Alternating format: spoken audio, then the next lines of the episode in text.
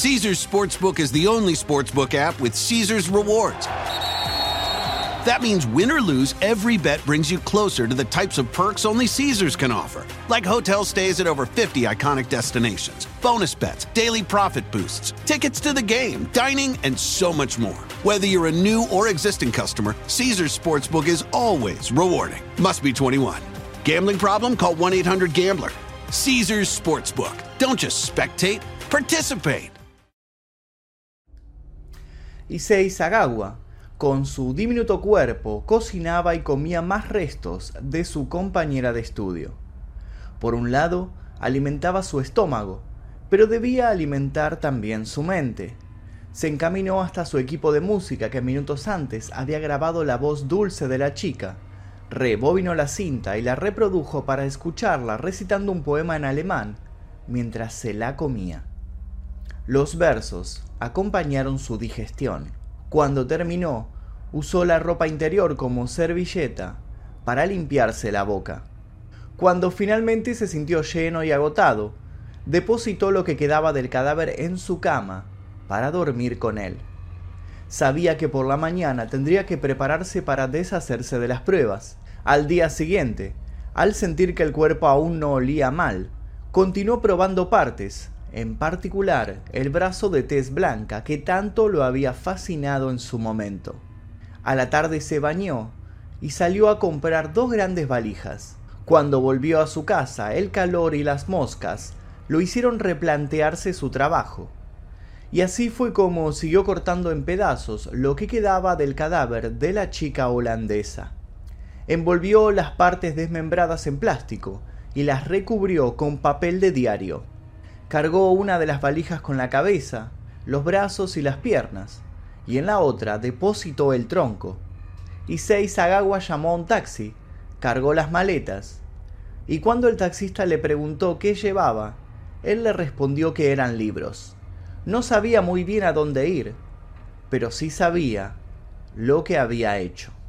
¿Quién fue el caníbal más famoso de Japón y por qué se convirtió en una estrella de la televisión? Hoy vamos a estar respondiendo esta pregunta, vamos a estar conociendo toda la historia truculenta de este personaje nefasto llamado Issei Sagawa. Pero antes de comenzar, les quiero advertir que este es uno de esos videos fuertes, así que no lo vean cenando, no lo vean con la abuela al lado porque se va a espantar mucho y va a decir, saquen a ese chico de YouTube porque no me gusta lo que está contando. Así que tengan cuidado porque este es uno de esos videos fuertes en serio, ¿eh? Quedan advertidos. Y también les pido, ya que estamos, que dejen un like si es que todavía no lo hicieron, activen notificaciones y les recuerdo que pueden ver este y otros videos sin censura, sin publicidad y 24 horas antes que el resto, tocando el botón que dice unirse aquí debajo, eligiendo la membresía número 2 Maestro Oscuro y luego dirigiéndose a la pestaña Comunidad. Comencemos. Horror Live. 16 y 17 de octubre. Actividades interactivas. Museo Warren. Stand de merchandising. Shows en escenario. Laberinto del terror y mucho más.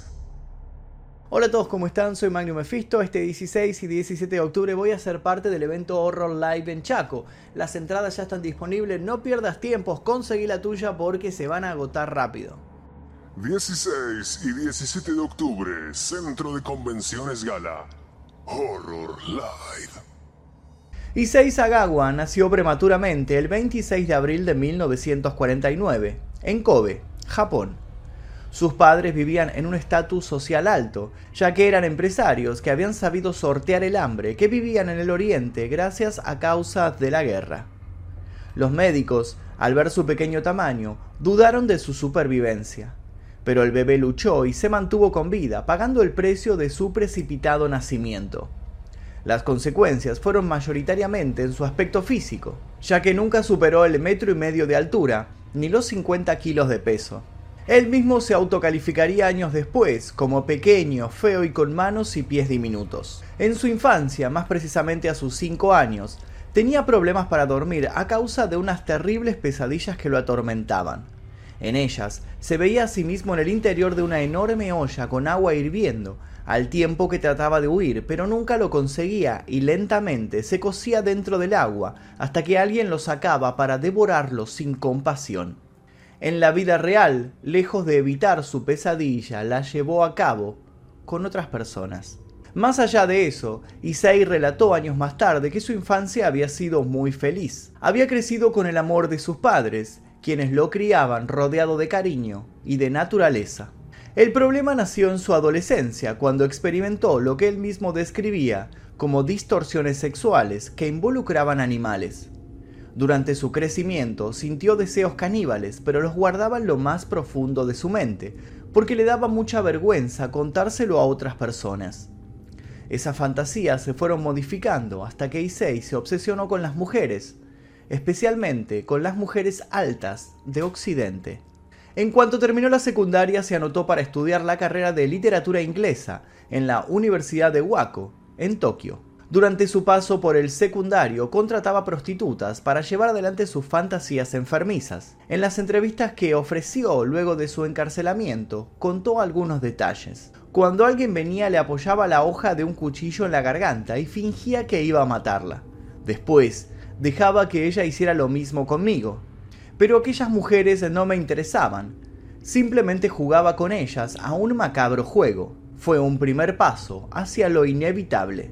Viviendo ya en Tokio, Issei se obsesionó con una mujer rubia que vivía en el mismo edificio que su abuela. Según sus declaraciones, su deseo era comerla, y más que un deseo, sentía una obligación. Cegado por su fijación sexual, al verla entrar en el edificio, la siguió y ubicó donde vivía. Esa misma noche entró al departamento de la chica y al verla durmiendo intentó acercarse, pero antes de que llevara a cabo su plan, la víctima se despertó y empezó a gritar. Por culpa de su incursión e intento de ataque, fue apresado y acusado de intento de violación. Su padre, que tenía un gran peso social, llegó a un acuerdo extrajudicial con la chica. Después de este incidente, fue a un psiquiatra y ahí confesó sus oscuros deseos. El profesional sabía que Issei Sagawa era muy peligroso, pero su padre logró encubrirlo con grandes cantidades de dinero. En abril de 1977, Issei se mudó a París con 28 años. Tenía pensado continuar sus estudios y a la par cumplir muchas de sus fantasías inconclusas. Entre los pensamientos oscuros que tenía estaba el de su protección y no podía quedarse con esa sensación. Al llegar a su nuevo lugar de residencia, compró un rifle calibre 22 y lo guardó en el ropero solamente por si pasaba algo. En el libro Cannibal Killers, escrito por Moira Martingale, se describió al caníbal como un brillante estudiante japonés que se obsesionaba con las mujeres altas, de rasgos occidentales. Issei creía que amaba a estas mujeres y en su cabeza la única forma que tenía de demostrárselo era comiéndolas. En 1981, mientras estudiaba en el Instituto Sensier de París, y Seisagawa vio a otra mujer alta de tez blanca que tenía un tono del norte de Europa, Renée Harteveld. Él no esperó y se sentó junto a ella en una de las clases que compartían. Se había enamorado instantáneamente y no podía dejar de pensar en la piel blanca de sus brazos. Era perfecta para lo que tenía pensado hacer, pero no podía dejarse llevar por sus impulsos y quedar expuesto como la última vez. Tuvo más cuidado y se tomó el tiempo necesario para estar listo. Renée era holandesa y tenía 25 años. Hablaba tres idiomas y tenía un futuro prometedor, con el objetivo de obtener un doctorado en literatura francesa. Issei le pidió que le enseñara un poco de alemán, y dado que tenía bastante espalda monetaria por el puesto de su padre, le ofreció una muy buena suma por las clases. Ella aceptó. Según él, a ella le gustaba su inteligencia y la capacidad para charlar de todo, ya sea de literatura internacional como de pinturas impresionistas. Issei era una persona con una capacidad intelectual elevada, pero eso no le quitaba sus impulsos asesinos. Siempre que podía él ostentaba su dinero. La invitó en varias ocasiones a conciertos y ella aceptó, siempre con una acompañante y amiga. Se juntaban a tomar el té y en una de esas invitaciones invitó a René a cenar a su departamento. Le pidió que leyera un poema en alemán y ella así lo hizo. Después de que se fue, olió y lamió el lugar en donde ella se había sentado y juró que se la comería. Según las propias palabras de Issei, necesitaba que ella se quedara para siempre con él, en su interior. La noche del 11 de junio de 1981, Issei Sagawa se preparó para representar su última fantasía. Rennie llegó, se sentó en el suelo y aceptó el té que Issei le había preparado con un poco de whisky para que se relajara. Hablaron un rato mientras él esperaba que el alcohol hiciera efecto, y pasado un tiempo le declaró su amor a Rennie y la invitó a ir a la cama. Ella, por supuesto, rechazó la invitación y le dijo que solo quería ser su amiga. El pequeño hombre japonés se vio entre las cuerdas. En su cabeza el plan iba a ser un éxito y ahora todo se había desmoronado. Pero desafortunadamente, tenía un plan B. Se levantó para ir a buscar un libro de poesía y preparó una grabadora de cassettes mientras René se sentaba en una silla. Era el tiempo de la lectura de poemas alemanes. Al tiempo que René recitaba los versos, Issei se había ido hasta su ropero para agarrar el rifle que tenía cargado y prepararlo. Sus pequeños pies no hicieron ruido cuando se acercó a ella por detrás. Colocó la culata en su hombro y después de pensarlo unos segundos, le disparó en la nuca. Ella se cayó de la silla. Él le siguió hablando, pero ella, por supuesto, ya no respondió. Issei se sorprendió por lo silencioso que estaba su departamento. Al ver que salía mucha sangre, intentó limpiarla, pero luego dejó que la vida de René se esparciera por el piso. La grabadora, mientras tanto, captó cada sonido. Estaba complacido de que ella ya no podía negarse a lo que quería hacerle. Con sus pequeños pies remojados en la sangre, desnudó el cadáver. Él pensaba que era de su pertenencia y fue por eso que violó el cuerpo. Pasado unos minutos, le mordió una nalga, pero no pudo arrancar el pedazo de carne. Después de probar de diferentes formas, tuvo que salir a comprar algo que lo ayudase con su trabajo. Con un cuchillo bien afilado en su poder, le cortó la punta de su pecho izquierdo y un trozo de nariz. Luego, se los metió en la boca. En una de las tantas entrevistas que le hicieron posteriormente en su país natal, él detalló, comencé a cortarla en trozos. En aquel momento pensaba que esa era la mejor manera de esconder su cadáver y de sacarlo de mi casa. Mientras cortaba aquel cuerpo con un cuchillo, yo no era Issei, era un médico. No era un médico, era el diablo. Era Mefistófeles en persona. Cortaba y fotografiaba, como un autómata, Empecé a probar con los labios algunos pequeños trozos que ya se habían separado del resto. Este impulso era más fuerte que yo. Una vez terminé el descuartizamiento, cogí unas partes y las metí en el frigorífico, y otras las llevé a la cocina y las freí, aderezándolas con sal y con pimienta. Descubrí que tenían un sabor agradable, dulce y delicado, un sabor similar al del atún. Mi gesto fue un acto de amor, de aquella manera conseguí tener a Reni dentro mío para siempre.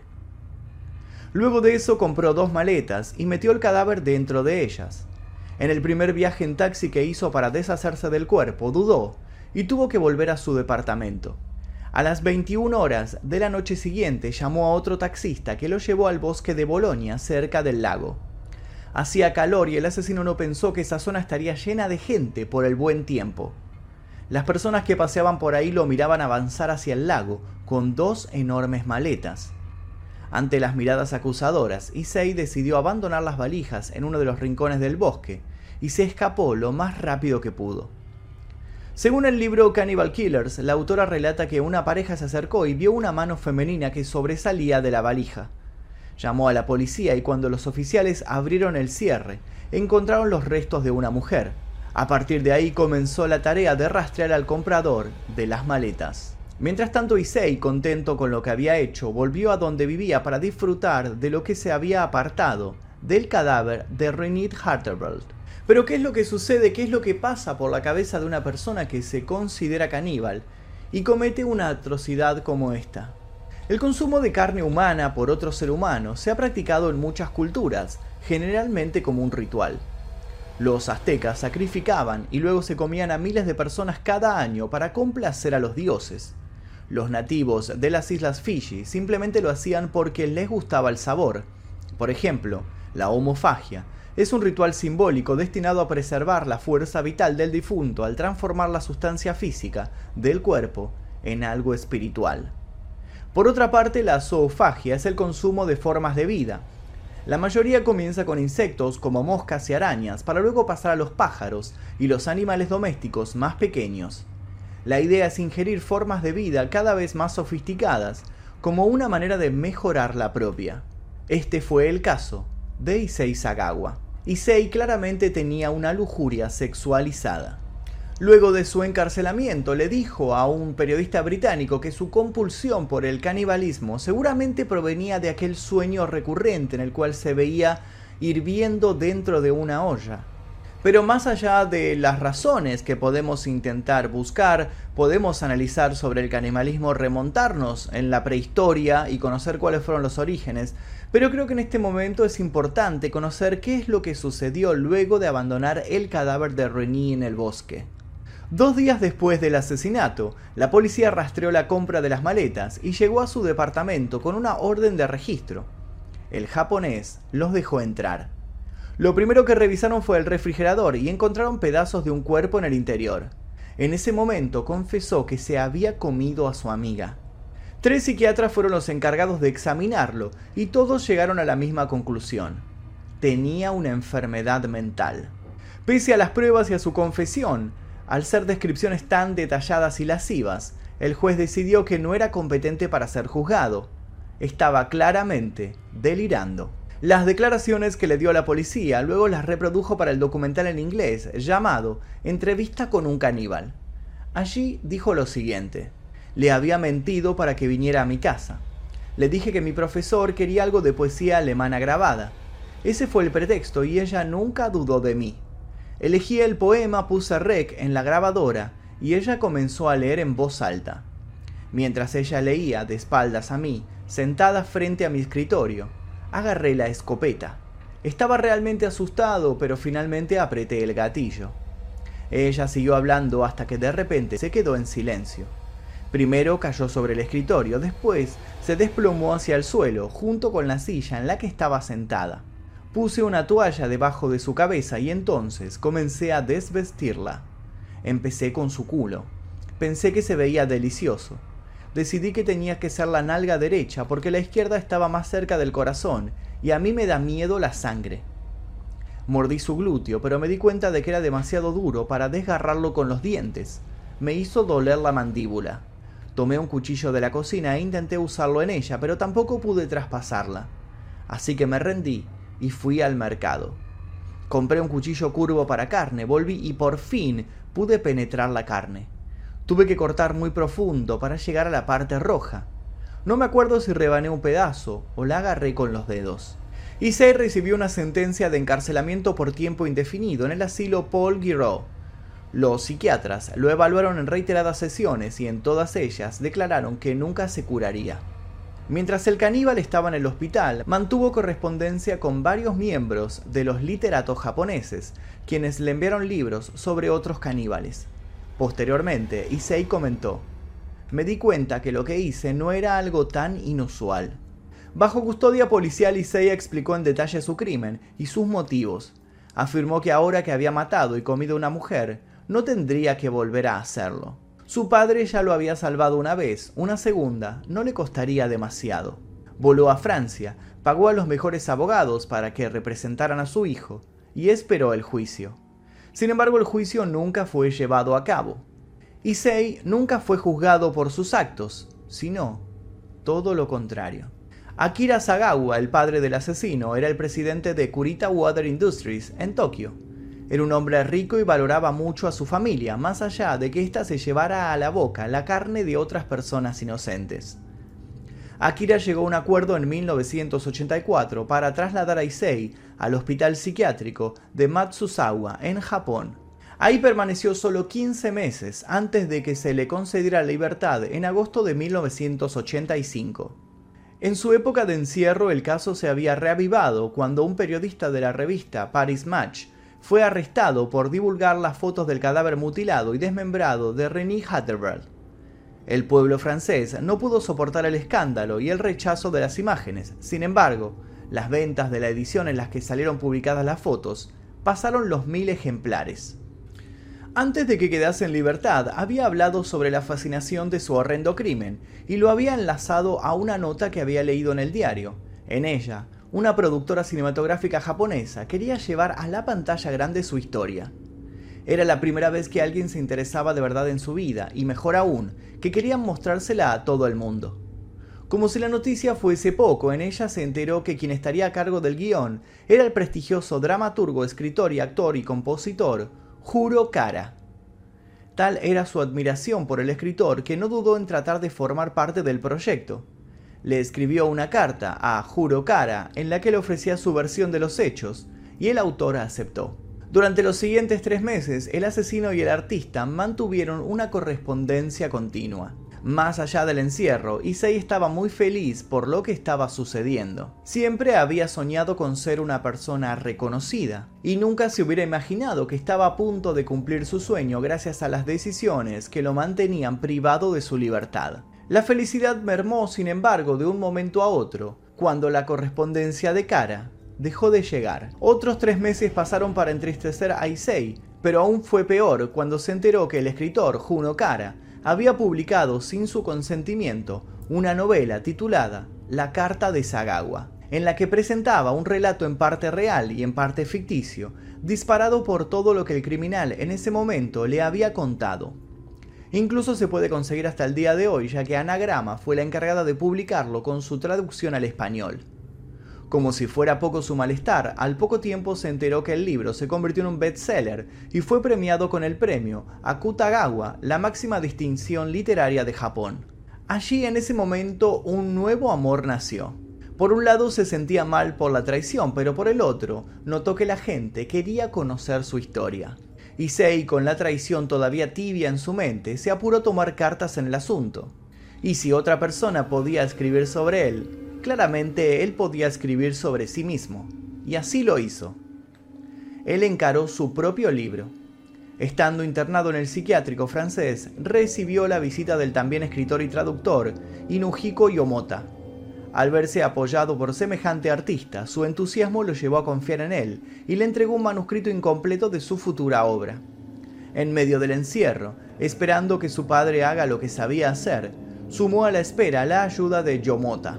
Lo que no se imaginaba que iba a suceder es que este escritor también lo iba a traicionar. En septiembre de 1983, su texto Sin terminar fue editado en Japón bajo el título de En la niebla. Otra vez, la publicación había sido sin su consentimiento, pero las 200.000 copias rápidamente vendidas le dieron nuevamente la satisfacción de que muchísimas personas estaban interesadas en lo que tenía para contar. Ahora sí, con la nueva libertad en Japón, Issei conoció su nueva vida. Lejos de estar atrapado de la sociedad, esta lo abrazó para invitarlo a una infinidad de lugares increíbles. Su nuevo panorama de celebridad, por decirlo de una manera, lo llevó a seguir escribiendo sus historias personales. Incluso en varios programas de televisión fue invitado para contar, con lujo de detalles, lo que había pasado con Reni, Incluso publicaron una versión en manga de lo que hizo con el cuerpo de su compañera de estudio. Las invitaciones a las entrevistas le llegaban de a montones y todas ellas eran pagas. Lo que menos se esperaba al salir de su cautiverio es que el resto de su vida iba a vivir contando lo que había cometido, pero por supuesto esto no lo hizo negarse, sino absolutamente todo lo contrario. Issei aprovechó su boom mediático. Con el correr de los años, tuvo algunos pequeños y bizarros roles como actor en películas y muchísimas participaciones en programas, documentales, especiales de TV y de video. Si bien siempre el eje era el morbo, al principio su crimen y su persona eran tomados con relativa seriedad, pero con el paso del tiempo se convirtió en una figura a la que se denigraba, se burlaban de su aspecto físico y de su tono al hablar. Su declive llegó cuando su explotación mediática se enlazó con el porno. Pero la conclusión de su historia todavía no llegó a su fin. Issei Sagawa comentó en una de sus entrevistas, me hubiera gustado que me dieran la pena de muerte. La muerte es mi única esperanza, quiero morir sufriendo, y me gustaría ser asesinado por una mujer hermosa. Esa es ahora mi fantasía. Comer y ser comido es lo mismo para mí.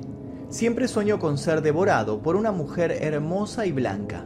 Hoy, a sus 72 años, Issei Sagawa, o lo que queda aún de él, sigue con vida. Luego de sufrir un infarto cerebral que dañó su sistema nervioso, es cuidado por su hermano. Lo último que se sabe de él es que se grabó para el documental llamado Caníbal, que fue premiado en el Festival de Cine de Venecia. Quizá ese deseo de ser asesinado por una mujer blanca algún día se haga real. Todos sabemos que la muerte siempre está dispuesta a cumplir su trabajo. Y hasta aquí la historia de Issei Sagawa. Recuerden que pueden ver este video sin censura, sin publicidad y 24 horas antes que el resto, tocando el botón que dice unirse aquí debajo, eligiendo la membresía número 2 Maestro Oscuro y luego dirigiéndose a la pestaña Comunidad, donde van a encontrar el link para este y todos los demás videos que se subieron anteriormente. Le agradezco a la gente que está que se sumó a la membresía aquí en este canal, a la gente del Clan Mephisto, porque gracias a ustedes es que podemos traer una y otra vez estos videos que son censurados, obviamente, y desmonetizados por YouTube. Sin nada más que decir, me despido, les dejo un par de recomendaciones para que sigan haciendo maratón. Mi nombre es Magnum Mephisto y esto fue La Historia Real. Adiós. Las pruebas son cada vez más contundentes. No estamos solos. Hay vida fuera de nuestro mundo y está cada vez más cerca. Las señales siempre han estado ahí, solo hay que prestar atención. Cada semana, Magnus y yo les revelaremos información sobre eventos paranormales y visitantes de otros planetas. No se pierdan ninguna de estas increíbles historias en Extraterrestres. Tan cerca que los puedes escuchar. Escucha este nuevo podcast gratis en Spotify. Caesar's Sportsbook is the only sportsbook app with Caesar's rewards. That means win or lose, every bet brings you closer to the types of perks only Caesars can offer, like hotel stays at over 50 iconic destinations, bonus bets, daily profit boosts, tickets to the game, dining, and so much more. Whether you're a new or existing customer, Caesars Sportsbook is always rewarding. Must be 21. Gambling problem? Call 1 800 Gambler. Caesars Sportsbook. Don't just spectate, participate.